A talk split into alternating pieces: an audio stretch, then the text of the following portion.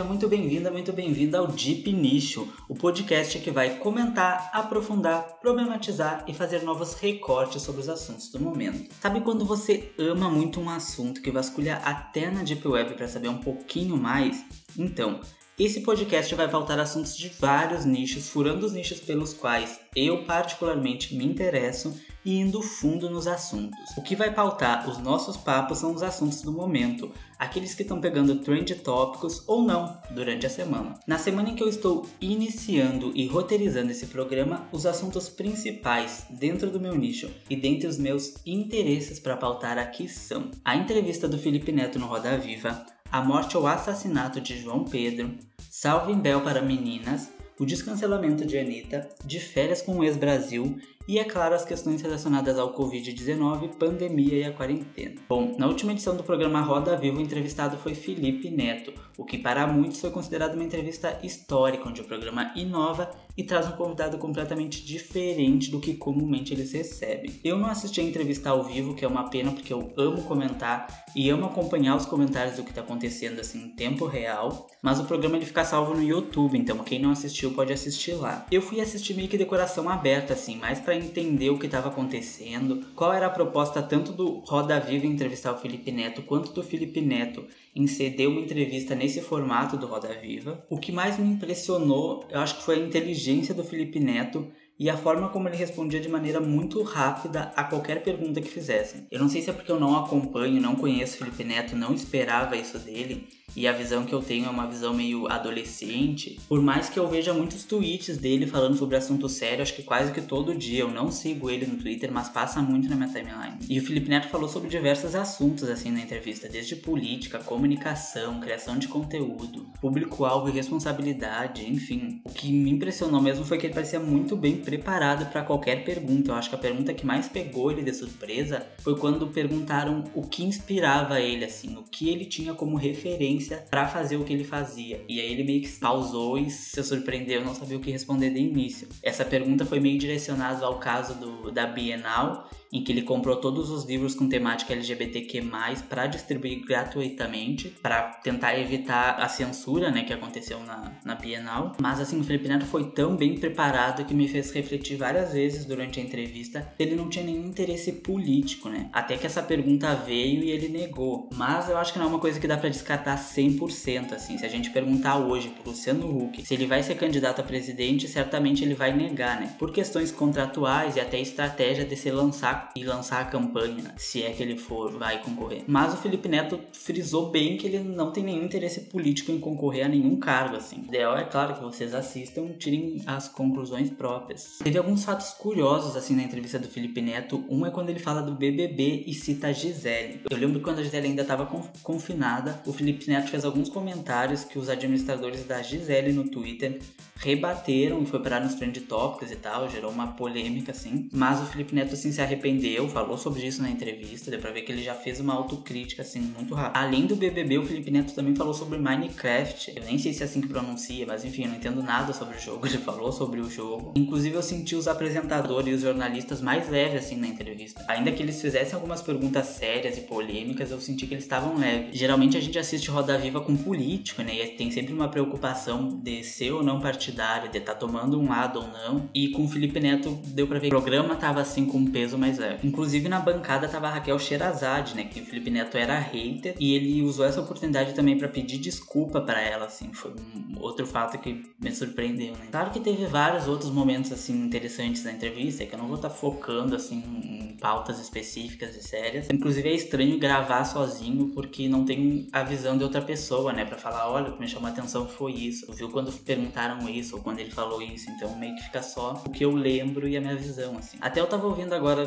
antes de gravar, eu tava tomando banho ouvindo o Braincast dessa semana e eles estavam falando sobre o Felipe Neto tava um papo bem interessante, assim, com várias pessoas. Eu recomendo também esse podcast. E eles estavam falando se o Felipe Neto merecia uma segunda chance ou não, merecia ser descancelado ou não, falaram um pouquinho da Anitta e debateram esse assunto. Eu acho bem, bem legal. Bom, a segunda pauta é um pouquinho mais séria, né? Bem mais séria, na verdade, é um assunto que não tinha como não repercutir essa semana, que foi a morte de João Pedro, um menino preto de 14 anos que foi baleado e morto morto durante uma operação da Polícia Federal no complexo, no complexo do Salgueiro, em São Gonçalo, região metropolitana do Rio. Segundo o relato dos familiares, João Pedro estava dentro de casa quando a polícia teria invadido e começado os disparos. Após ser baleado, João sumiu e a família só teve notícias no outro dia no IML para reconhecimento do corpo. Então, assim, a primeira coisa é um assunto muito sério, muito triste, que me abala profundamente. É algo que acontece, infelizmente, quase que todo dia. Muitas vezes a gente nem tem notícias, mas há casos como esses que acabam ganhando, assim, visibilidade. Não sei se eu posso falar felizmente, mas às vezes conseguem uma resposta que em outros casos que não ganham visibilidade não conseguem. Primeiro, sobre esse assunto, foi assassinato ou não? A gente sabe o que foi, mas como jornalista e ponderando uma crítica que eu vi muito no Twitter, os jornais, eles eles nunca vão apontar o que foi antes de ter uma decisão judicial. Até porque conta a ética jornalística, né? O jornalista e o veículo, eles podem ser processados, depois eles teriam que provar. E isso vale para inúmeros exemplos, assim, que a galera tenta corrigir, eu vejo muito isso no Twitter, tenta corrigir a manchete, falar qual seria o termo que o jornal devia ter usado na internet. Mas às vezes, por mais que a gente saiba o que aconteceu de fato e o que aconteceu tenha um nome, os jornais eles não vão usar. E não cabe a nós, eu acho, ficar perdendo tempo cobrando essa crítica, fazendo essa crítica aos, jornais. Deixando claro que essa é a minha opinião, né, como jornalista, por mais que a gente sabe que tem veículo que ignora a ética do jornalismo quando a notícia é sobre jovens negros, por exemplo, aí a acusação e denominação vem antes de qualquer julgamento e decisão judicial, né, em muitos casos. Mas voltando, nós estamos enfrentando uma pandemia, há inúmeras campanhas pedindo para que quem puder ficar em casa. O João Pedro, então, ele estava em casa e mesmo assim foi morto. Isso abre espaço para refletir tanta, mas tanta coisa, e me fez lembrar a discussão sobre adiar ou não o Enem, né, que é outro, outra pauta que estava aí surgindo nessa semana. E um ponto que é colocado é para os estudantes seguir estudando em casa, né, para não precisar assim adiar o Enem. Mas aí eu me pergunto como, sabe? Que estudante? Tem gente sendo assassinada dentro de casa, então que estudantes são esses que vão conseguir estudar para o Enem em casa? E a gente sabe a resposta. Sobre adiamento ou não do Enem, eu indico o programa do podcast Mamilos, que foi sobre sobre esse assunto essa semana. Eu lembro de estar um pouco perdido nessa polêmica, assim, não querendo opinar sem antes me inteirar. Fiz a Anitta, assim, nesse ponto. E aí eu queria entender mais, eu abri o Spotify e vi que lá tava o o Mamilos dessa semana. Para quem não conhece também o podcast Mamilos, já fica uma outra dica aqui que é um podcast incrível. Eu usei o Mamilos para fazer o meu TCC da faculdade, isso em 2018, quando o podcast ainda não tinha, a Globo ainda não tinha assim dominado os podcasts. Então vale a pena ouvir e felizmente a gente sabe que o Enem, agora a gente já sabe que o Enem foi adiado. E outra pauta que teve uh, durante essa semana foi sobre a Bel, a hashtag Save Bell para meninas. Pelo que eu entendi, é uma youtuber mirim, porém com 14 anos, e que gerou polêmico tratamento da mãe com essa menina. Eu vou evitar comentar muito sobre o assunto, até porque eu não me inteirei tanto, e aí eu não acho justo assim eu vim comentar. Eu também não quero levar processo, que eu vi que a mãe tava ameaçando todo mundo de processo. Mas eu perdi horas assim quando eu cliquei nessa hashtag para tentar entender o que estava acontecendo. Então tem muito vídeo no canal dessa menina que tem assim uns 3 milhões de, de inscritos. E é algo a se refletir assim sabe? De tipo, pensar o, que pais fazem com crianças, a que ponto se expõe não se expõe tudo, e a que ponto não é uma exploração tu tá usando a, a criança para monetizar, sabe? E se é uma vontade da criança ou não, né? Respeitar o que a criança quer fazer. E eu vi que esse caso repercutiu assim da Record fazendo sensacionalismo, então eu vi que vai ter, eles vão ser chamados para depor os pais dessa menina, eles lançaram inclusive uma nota em respeito assim para os fãs, falaram que era coisa de gente invejosa e fake news, né? Deram essa cartada para falar sobre o acontecido, mas enfim. Eu não vou opinar muito, mas eu sei que é um assunto que bombou essa semana. Me lembrou um pouco o caso da Marina Joyce. Outro assunto que surgiu na minha timeline enquanto eu tomava um café e fazia uma pausa na escrita desse roteiro foi o descancelamento da Anitta, assim, do nada. A princípio, o youtuber Spartacus gravou um vídeo fazendo uma análise sobre o descancelamento da Anitta. Ele faz um comparativo com um artigo que fala sobre descancelamento, sobre cancelamento e essa cultura. Então, se você cancelou a Anitta, eu sugiro que você assista esse vídeo porque vale muito a pena a reflexão. Eu acho engraçado que a Anitta e o Spartacus são duas pessoas que são canceladas na internet da vida, né? Mas esse assunto até que agora pro final da semana eu sei que não repercutiu tanto, então ficou mais no, no nicho assim de que se interessa. Pelo menos até agora, enquanto eu gravo isso. Eu sou uma pessoa que eu poderia fazer um episódio inteiro só sobre o cancelamento seletivo e falar por umas três horas assim sobre o case da Anitta. Inclusive, se for interesse de vocês, eu posso gravar um dia, podendo pegar assim a cada ponto de motivos que a Anitta é criticada e trazendo outra reflexão a partir do, do meu olhar, assim. Até de, como fã dela. Apesar de eu achar que ela errou sim em vários momentos e em situações específicas. Mas eu, eu sou contra um cancelamento que é seletivo, que não vai agregar em nada. Nessa semana também estreou mais uma edição do reality de férias com o ex-Brasil na MTV. Eu sou viciado em reality, então não ia perder essa edição que pela primeira vez tem a participação de um gay assumido, né? O que faz com que entre outros ex desse gay e tenha mais gays no programa. Eu achei a estreia assim particularmente bem fraca, não vi nenhuma trama interessante logo de início, mas eu tô empolgado para assistir essa edição. Eu não entendi também por que uma menina chegou a cavalo assim na praia na estreia do programa. Para mim não fez sentido nenhum. Inclusive eu acho que a MTV devia estender esse programa, sabe? Colocar no mínimo terça e quinta, porque conteúdo a gente sabe que tem para estender. Inclusive os participantes vivem falando que tipo tem coisa que não foi pro ar, que ficou sem contexto porque não mostraram isso, não mostraram tal, tal, tal briga. Então dava para dar uma estendida. E o meu sonho também seria que tivesse um pay-per-view do reality assim, ó pelo menos uma live assim, MTV das festas. E aí depois acaba a festa, encerra e a gente lute para saber o que aconteceu até o programa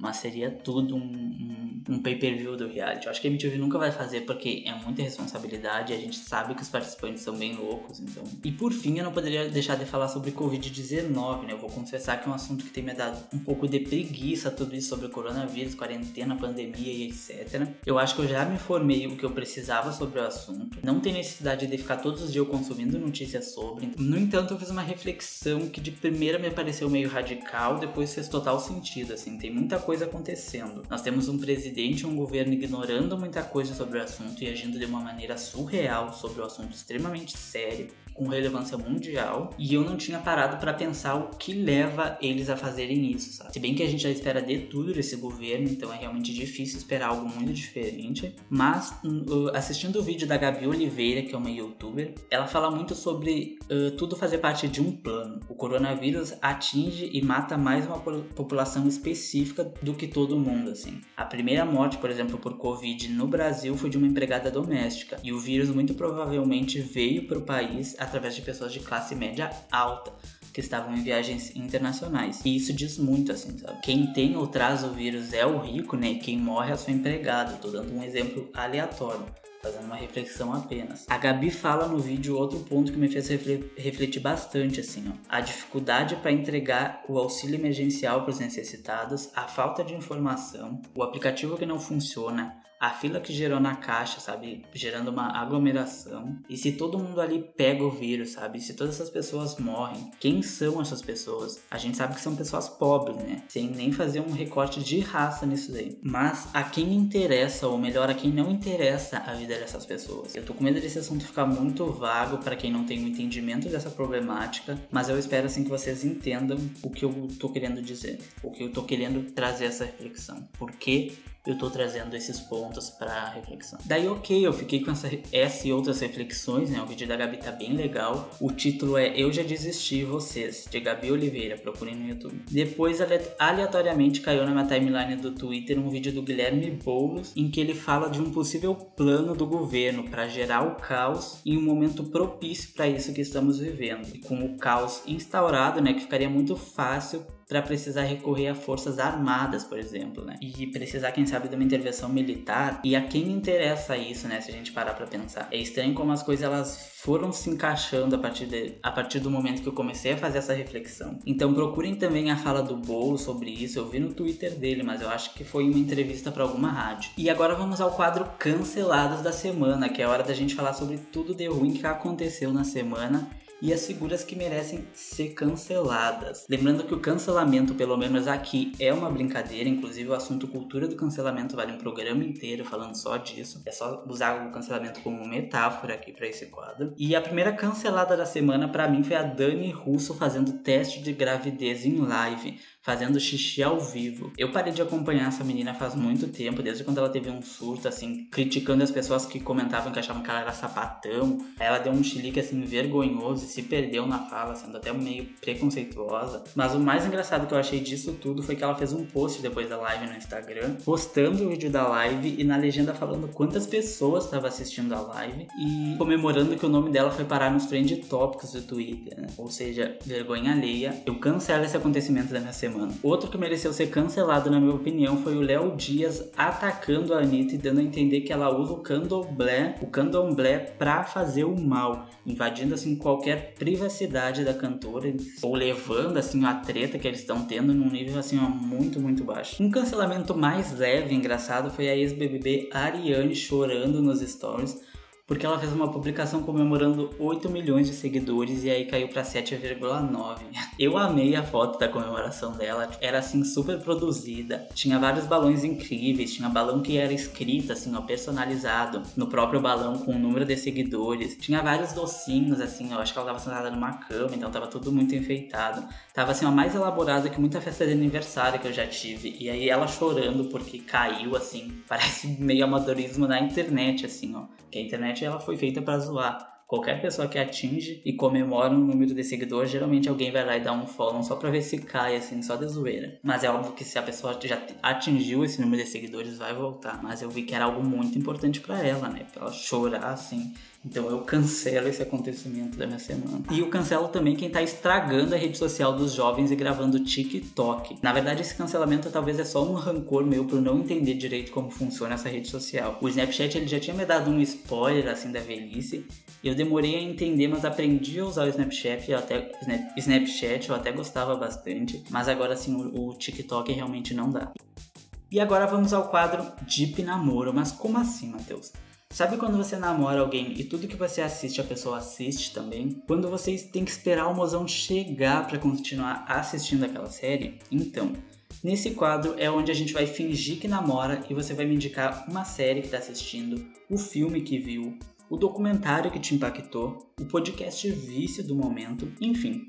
Isso vai fazer mais sentido quando eu tiver convidados gravando, até porque eu nunca namorei. Sim, esse podcast é uma farsa. Enfim, eu acabei meio que falando só de assunto sério, né, sobre essa semana, mas eu vou falar de muita futilidade aqui também, podem ter certeza. Inclusive, se eu for pensar o que eu assisti nessa semana, eu tava assistindo a série Love 101 na Netflix, que é uma série turca e é um drama adolescente. Eu achei ela bem ruim, assim, mas tem umas coisas que acontecem meio sem sentido na gravação, na sequência da série. Mas eu adoro uma farofa e eu adoro uma série teen, então quem gosta de Elite, por exemplo, vai gostar dessa série. E é a primeira temporada, então vai assistir para ela ser renovada para a segunda. Ela tem uma temporada só, é bem curtinha e é boa de assistir. Eu sei que essa série sofreu um boicote pelos turcos por acharem que havia um personagem gay na série. Eu assisti e o personagem é o único principal da trama que não forma casal. Não sei se por isso eles acharam que era gay ou se houve uma mudança de roteiro, por isso ele ficou sozinho. Inclusive é uma boa interpretação de gay, né? Tipo, ficar sozinho, ser o único a não namorar entre os amigos héteros. Tô zoando. Ou não. Eu assisti também a série Eu Nunca da Netflix, mais para entender o que tá todo mundo falando. Eu não me apeguei tanto assim à série. Inclusive eu tô com várias séries que eu assisto, assim, que eu acompanho atrasadas. Essa eu assisti mais para não perder o time, assim, entender o, o que, que, todo mundo tava falando. Sobre Nunca, sinceramente, eu achei a protagonista meio chata em diversas vezes, assim. Inclusive eu acho que a segunda temporada podia ser toda focada na Fabiola, uma das personagens secundárias, que a meu ver a história dela é muito mais interessante, ou a personagem é muito mais interessante do que a principal que irrita a gente várias vezes, assim, pelo menos me irritou. Outra diquinha aleatória é o perfil Sleep Gentes no Twitter. Esse estilo de perfil ele já existe na gringa e agora chegou no Brasil. Basicamente, eles entram em sites de extrema direita ou sites que divulgam fake news e coisas do tipo, veem quais são as empresas que estão anunciando ali no site e notificam a empresa para que ela retire a monetização para tal site. O que acontece é que as empresas pagam para ter um banner né, no site e muitas vezes ela nem sabe qual site é esse em qual site o anúncio dela vai ser colocado. Isso é normal no mundo da publicidade. E também eu vou indicar um podcast novo que eu descobri, que é o Calcinha Larga, tem no Spotify e é com a Camila Frender do É Noia Minha, outro podcast que eu amo. Então só de ter a Camila, assim, eu já tô ouvindo e amando. O Calcinha Larga, ele fala mais de maternidade, eu acho que são com três mães participando, as outras mães também têm podcast, também são famosas mas eu fui ouvir mais por conhecer a Camila. Então, até se você não tem interesse sobre maternidade e quer ouvir o Calcinha Larga, eu indico começar pelo É Noia Minha, que é da Camila Frender só, e eu acho que é muito... vai te abrir a porta pra Camila, você vai amar ela, depois você vai ouvir o Calcinha Larga, tenho certeza. Bom, esse é um episódio piloto, né? Como eu disse, é mais para testar, para aprender, para errar. Eu aceito críticas construtivas, inclusive, além das que eu mesmo já vou fazer sobre esse episódio. E se tudo der certo, eu volto para um segundo episódio. Agora eu preciso aprender a editar e a colocar no ar. Eu quero saber se eu já fui cancelado. Se eu já fui cancelado, bom, então eu tô indo nessa.